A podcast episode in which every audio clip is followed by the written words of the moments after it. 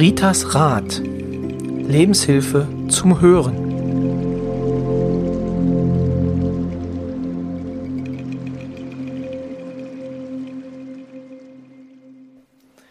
Ja, willkommen zur mittlerweile fünften Ausgabe vom Podcast Rita Red von und mit Rita Hagedorn.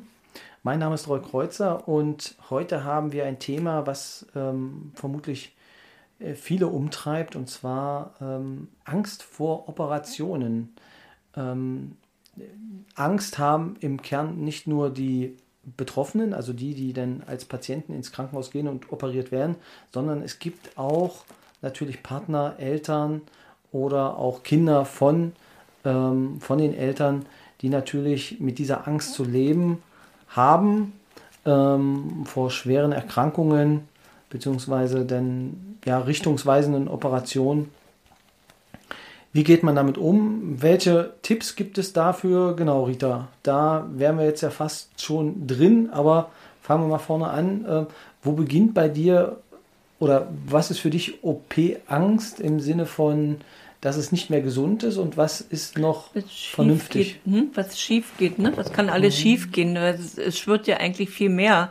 Geht es hinterher besser oder äh, mhm. ne? Also was ist, was ist noch für dich aus, aus deiner Sicht äh, vertretbar, weil eine Angst vor einer OP Angst ist ja, völlig normal. Ist doch normal. Ne? Genau. Also man darf auch Zweifel haben, darf man auch. Man kann auch gucken, welches Krankenhaus ne, ist genau dafür gut oder nicht gut.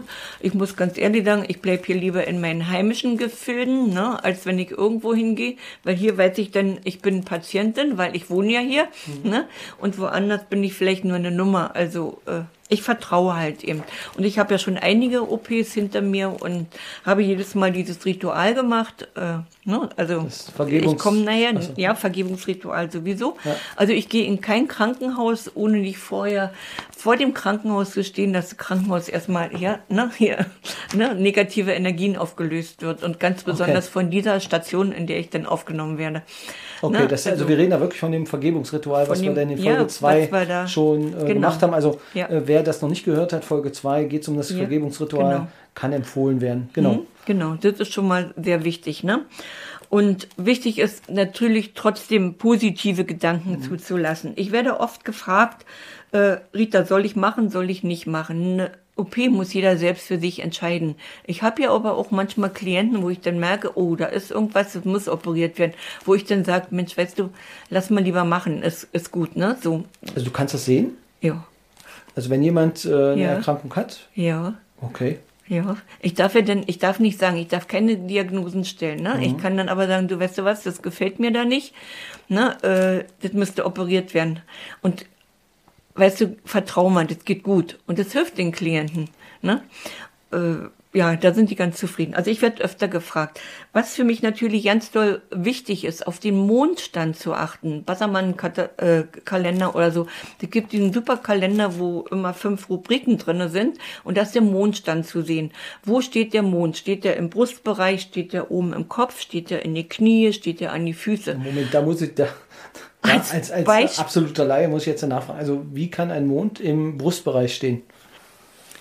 Ja, also es gibt den Mondkalender, wo ich dann äh, mal reingucke. Ne? Es ist sinnvoll, jetzt an diesem Tag eine Knieoperation zum Beispiel ne, vornehmen zu lassen. Okay.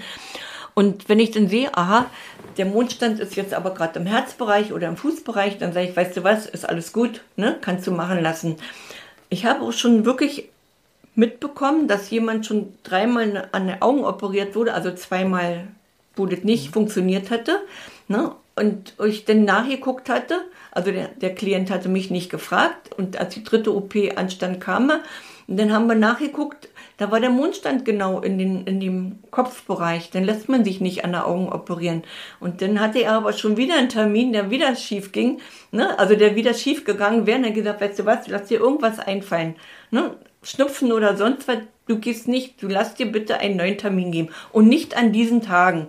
Und dann hat er die dritte OP gehabt und das war dann erfolgreich. Ja, also der Heilungs, der Heilungsbeginn oder der, der Heilungserfolg ist mehr.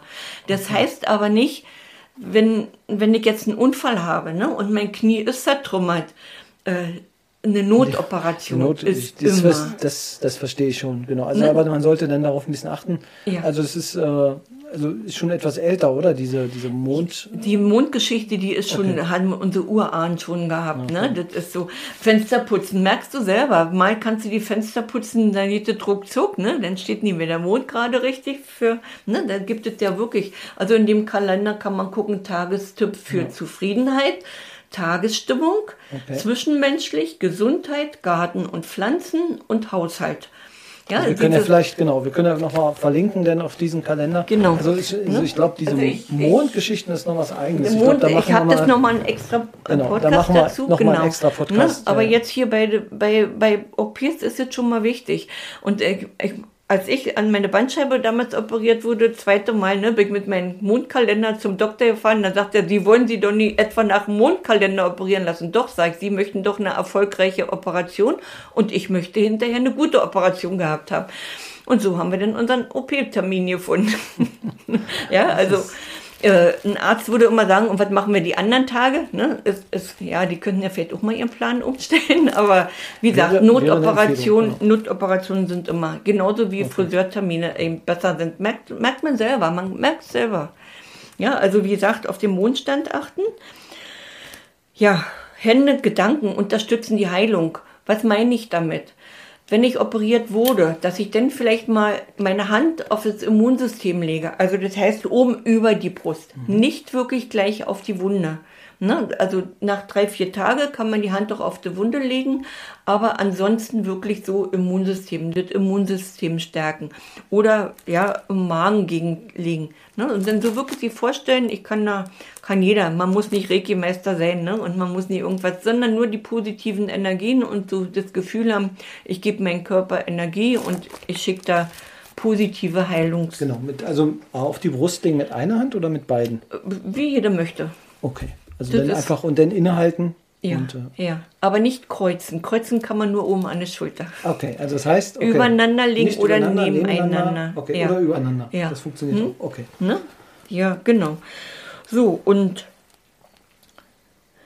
man kann noch ein Gebet, so ich möchte gesund werden. Aber jetzt ist die Frage, also ich habe es ja manchmal, äh, Opa ist operiert worden ne, und kommt nicht mehr zu sich oder ne, will nicht mehr.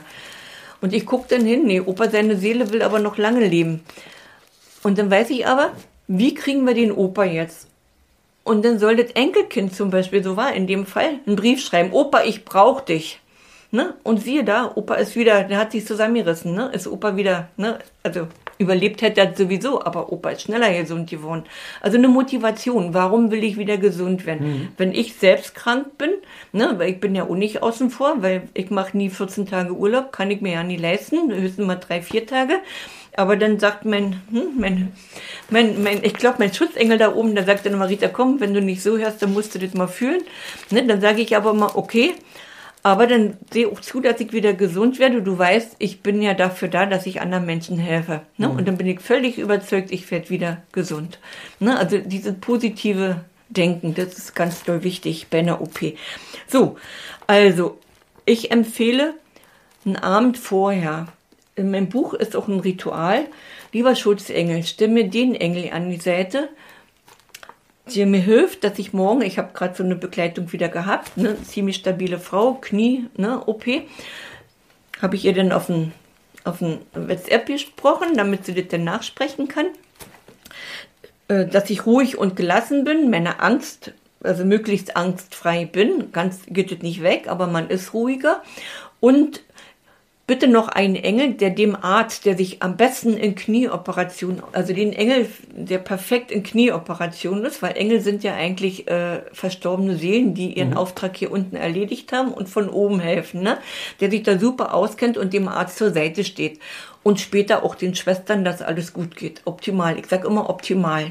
Ja, so, und ich höre auch immer von denen, der, also die ich da so begleitet habe, Rita, ne, das ist wirklich toll. Also ihr könnt ihr könnt jetzt dem Roy hier, aber das geht, sprengt den Rahmen. Ich könnte Ihnen hier so viele Beispiele zeigen in meinem Handy, ne?